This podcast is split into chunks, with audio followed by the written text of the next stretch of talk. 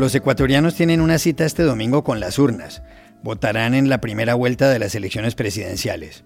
Dos candidatos encabezan los sondeos, el correísta Andrés Arauz y el conservador Guillermo Lazo. ¿Qué está en juego? ¿Qué puede pasar? Hablamos en Quito con el politólogo Simón Pachano, profesor de Flaxo. Tras superar la primera ola de la pandemia mejor que otros países, Portugal se ha convertido en el de mayor tasa de mortalidad en la Unión Europea. Los cementerios no dan abasto, las ambulancias hacen cola frente a los hospitales, Alemania ha enviado médicos. La corresponsal de la agencia EFE en Lisboa, Cintia de Benito, nos contó los detalles. Este domingo se juega en Tampa el Super Bowl, la final de la Liga Nacional de Fútbol de Estados Unidos, la NFL por sus siglas en inglés. El duelo tiene como protagonistas a los Tampa Bay Buccaneers y los Kansas City Chiefs. En el campo estará un jugador de leyenda, Tom Brady, que explica su enorme fama. Pepe Rodríguez, director de un conocido podcast de deportes, nos dio la respuesta. Hola, bienvenidos a El Washington Post. Soy Juan Carlos Iragorri, desde Madrid.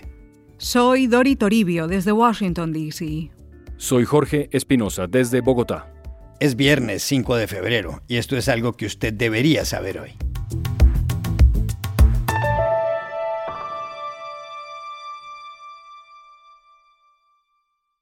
Este domingo se lleva a cabo en el Ecuador la primera vuelta de las elecciones presidenciales. Para que un candidato gane, debe conseguir más del 50% de los votos o el 40%, siempre y cuando aventaje por al menos 10 puntos al segundo. Según las encuestas, ninguno de los 16 candidatos lo conseguirá. De este modo, habrá una segunda vuelta el 11 de abril y lo más probable es que se enfrenten Andrés Arauz, del partido Unión por la Esperanza, UNES, y Guillermo Lasso, del movimiento Creo. Andrés Arauz tiene 35 años, es economista de la Universidad de Michigan y fue ministro del presidente Rafael Correa, que gobernó de 2007 a 2017, que ha sido condenado por un delito de cohecho pasivo y que vive en Bélgica. Este es Arauz promocionando su campaña. Vamos a solucionar los problemas hablando con nuestros amigos en Argentina, en Rusia, en China, en Cuba, en India, en Estados Unidos, en donde sea, para poder conseguir la vacuna para los ecuatorianos. Guillermo Lazo tiene 65 años. Es administrador del Instituto de Desarrollo Empresarial y fue ministro de Economía del presidente Yamil Mawad. Aquí está uno de sus últimos anuncios de campaña. No dejes que otros decidan por ti. Sal tú a decidir por tus hijos, por tus nietos, por tu familia, por tu propio futuro, por el futuro del Ecuador. Si se hiciera necesaria una segunda vuelta entre Arauz y Lasso, un tercer candidato este domingo sería clave a la hora de las alianzas, el líder indígena Yacu Pérez. Su respaldo podría definir quién sucederá al presidente Lenín Moreno, que deja el cargo el 24 de mayo. ¿Qué está en juego en las elecciones del domingo en el Ecuador, un país de 18 millones de habitantes? Se lo preguntamos en Quito al politólogo Simón Pachano, profesor de la Facultad Latinoamericana de Ciencias Sociales, Flaxo. Están en juego dos aspectos fundamentales y que están estrechamente vinculados. la definición de un modelo económico y político eh, por el cual eh, se encarrilaría el Ecuador en los próximos cuatro años por lo menos, y la continuación o la terminación del correísmo como fenómeno político ecuatoriano que viene manteniéndose desde hace aproximadamente 15 años. en cuanto al modelo económico, la diferencia entre los dos candidatos que tienen las primeras opciones, eh, Arauz y Lazo, son muy claras el primero eh, iría, llevaría al país hacia un modelo similar al que ya trató de implantar Rafael Correa a lo largo de sus 10 años de gobierno, es decir, un modelo basado fundamentalmente en el eh, gasto público, en la dirección estatal de la economía, y eh, Guillermo Lazo más bien iría a un modelo más de apertura política con fuerte presencia de los actores económicos privados y con eh, una apertura hacia, hacia el mundo por vía de integración, por ejemplo, en eh, acuerdos como el del Pacífico. Eh, esos, dos, esos dos modelos están en, en pugna, evidentemente, son posiciones polares y eso explica en gran medida la polarización que se ha producido en esta campaña. También le preguntamos a Simón Pachano qué podría pasar si hay una segunda vuelta. ¿Quién llegaría a la presidencia? Es muy difícil eh, suponer lo que puede eh, suceder en la segunda vuelta, pero se podría decir que quizás eh, Andrés Arauz tiene mayores probabilidades de triunfo debido sobre todo a que una gran parte, quizá la mayor parte de la votación que obtendría Yacu Pérez, el candidato del movimiento indígena y de la izquierda no correísta, podría eh, ir hacia esa, hacia esa candidatura, podría apoyarle a él en la segunda vuelta. Pero eh, esto va a depender mucho de cómo se lleve adelante la campaña de la segunda vuelta. Me parece que dada la polarización y dado el temor que eh, genera sobre todo la candidatura de eh, eh, Andrés Arauz en los sectores económicos y en sectores medios de la población, podría ser que el resultado no sea necesariamente ese. Por eso digo, es muy difícil en este momento anticiparse, pero obviamente las mayores probabilidades estarían, eh, le favorecerían, digamos, a, Andrés Arauz, porque sobre todo la, la, izquierda, aunque sea una izquierda anticorreísta, eh, se resistiría mucho a votar por un banquero como es Guillermo Lazo.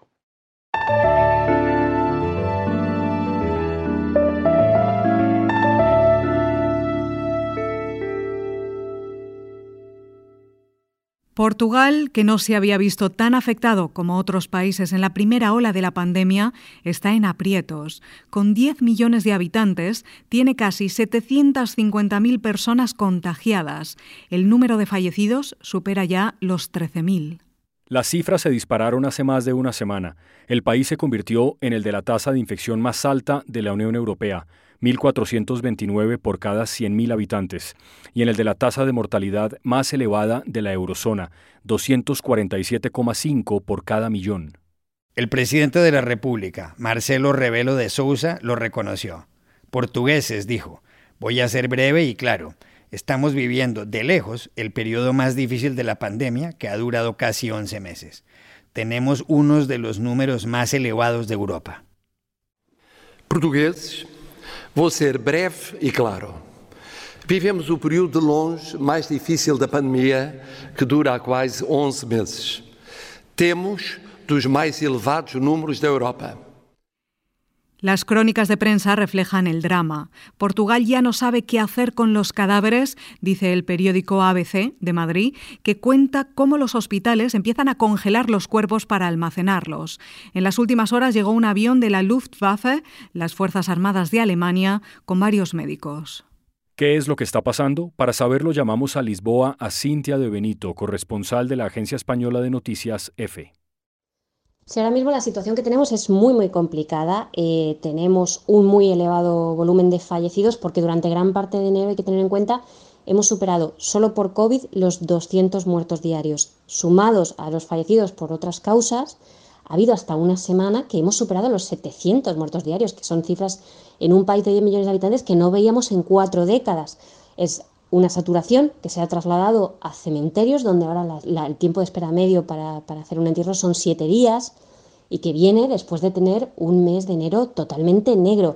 La variante británica ha impulsado los casos, tenemos durante muchos días unos picos de 14.000 casos diarios y gran parte de ellos acaban en hospitalizaciones.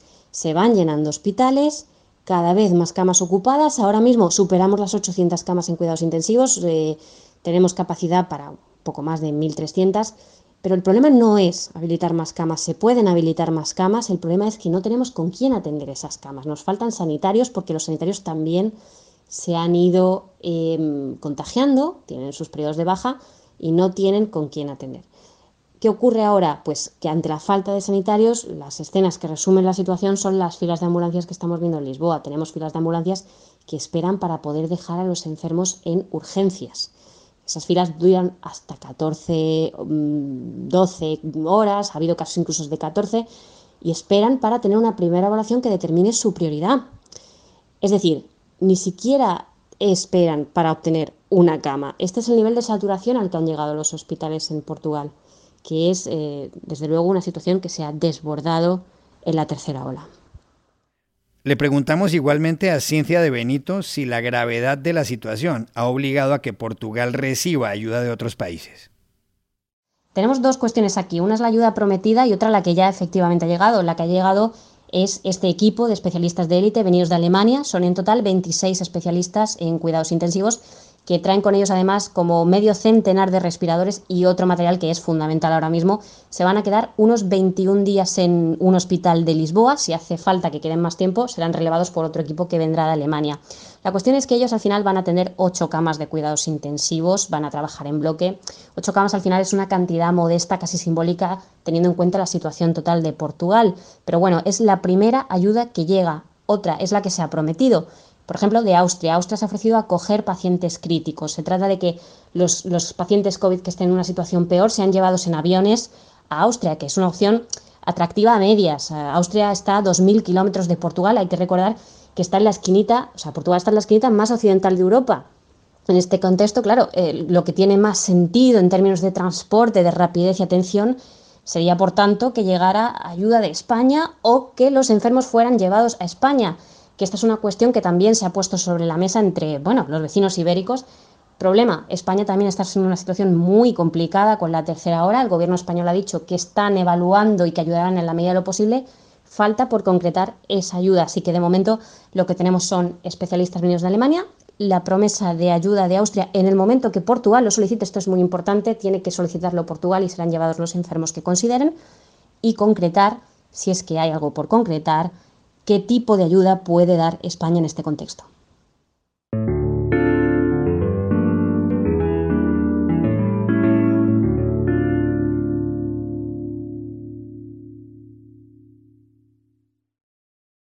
Estados Unidos se paraliza este domingo. Se juega el Super Bowl, que es la final del fútbol americano. El partido tendrá lugar en el Raymond James Stadium en Tampa, en la Florida. Los protagonistas son los Tampa Bay Buccaneers y los Kansas City Chiefs. Los Chiefs quedaron campeones de la American Football Conference o Conferencia Americana, uno de los dos grupos en que se dividen los equipos profesionales estadounidenses. Los Buccaneers triunfaron en la otra, la National Football Conference o Conferencia Nacional. Este Super Bowl, el Super Bowl 55, como se llama la edición 55 de la final de la NFL o Liga Nacional de Fútbol por sus siglas en inglés, será seguida por millones de personas. Se calcula, por ejemplo, que mientras la vean por televisión, los estadounidenses se comerán 1.420 millones de alitas de pollo. Iragorri, no solo eso, también darán cuenta de 3,6 millones de kilos de guacamole y ordenarán 4 millones de pizzas. 48 millones de personas pedirán comida a domicilio. Las autoridades se ruegan tener cuidado para evitar los contagios de coronavirus. Dos jugadores, dos quarterbacks, dos atacantes serán el centro de atención. Uno es Patrick Mahomes, de los Chiefs, que tiene 25 años. El otro, la gran leyenda del fútbol americano, Tom Brady, de 43, y que ha batido todos los récords. Brady nació en California. De niño su ídolo fue Joe Montana, el quarterback de los San Francisco 49ers. Estudió y jugó en la Universidad de Michigan y luego, en el 2001, fue contratado por los New England Patriots o Patriotas de Nueva Inglaterra, en Boston. Al año siguiente, los Patriots lograron su primer Super Bowl y Tom Brady empezó a convertirse en leyenda. En Boston conoció a su esposa, la supermodelo brasileña Giselle Bunchen. Se quedó hasta el 2019 y se marchó luego a Tampa. ¿Cómo explicar su importancia como deportista? ¿Cómo la dimensión de su mito? Se lo preguntamos a Pepe Rodríguez, director de Pepe Diario, un conocido podcast de deportes con numerosos suscriptores en el mundo hispanohablante. Hola Juan Carlos, ¿cómo explicar la grandeza de Tom Brady? Sin duda el mejor jugador que jamás ha pisado los campos de la NFL. Baste subrayar que este hombre tiene seis anillos, tiene seis trofeos de la Super Bowl. Y esto, comparado con el resto de, ojo, no jugadores, sino equipos, equipos en la historia de este deporte, iguala a los Pittsburgh Steelers, que también tienen seis, como equipo a lo largo de toda la historia de la NFL. Un solo jugador tiene tantos anillos como el mayor de los equipos. ¿Cómo glosar la figura de Tom Brady en el deporte profesional para, para entender que durante 20 años en un deporte absolutamente igualitario, en el que campeones de todo tipo han pasado, finalistas de todo tipo han pasado, en el que 32 franquicias han estado, 32 equipos presentes en la pelea por el título, en la pelea por la Gran Copa, él en 20 años ha ganado seis veces. Es algo completamente inimaginable en ningún otro deporte. No tiene Messi seis Champions. No tiene LeBron James seis anillos de la NBA. No hay parangón a lo que ha logrado en el siglo XXI Tom Brady. Esos seis anillos fueron con los New England Patriots, un equipo legendario, un equipo histórico. Resulta que en el primer año, el primero en el que está fuera, vuelve a jugar la Super Bowl con Tampa Bay Buccaneers. Eso es la enorme grandeza de un jugador de este calibre. Incluso fuera de su equipo, vuelve a jugar la Super Bowl. Con 43 años, en un deporte tan físico, de nuevo peleando por el anillo, nada se parece a Tom Brady.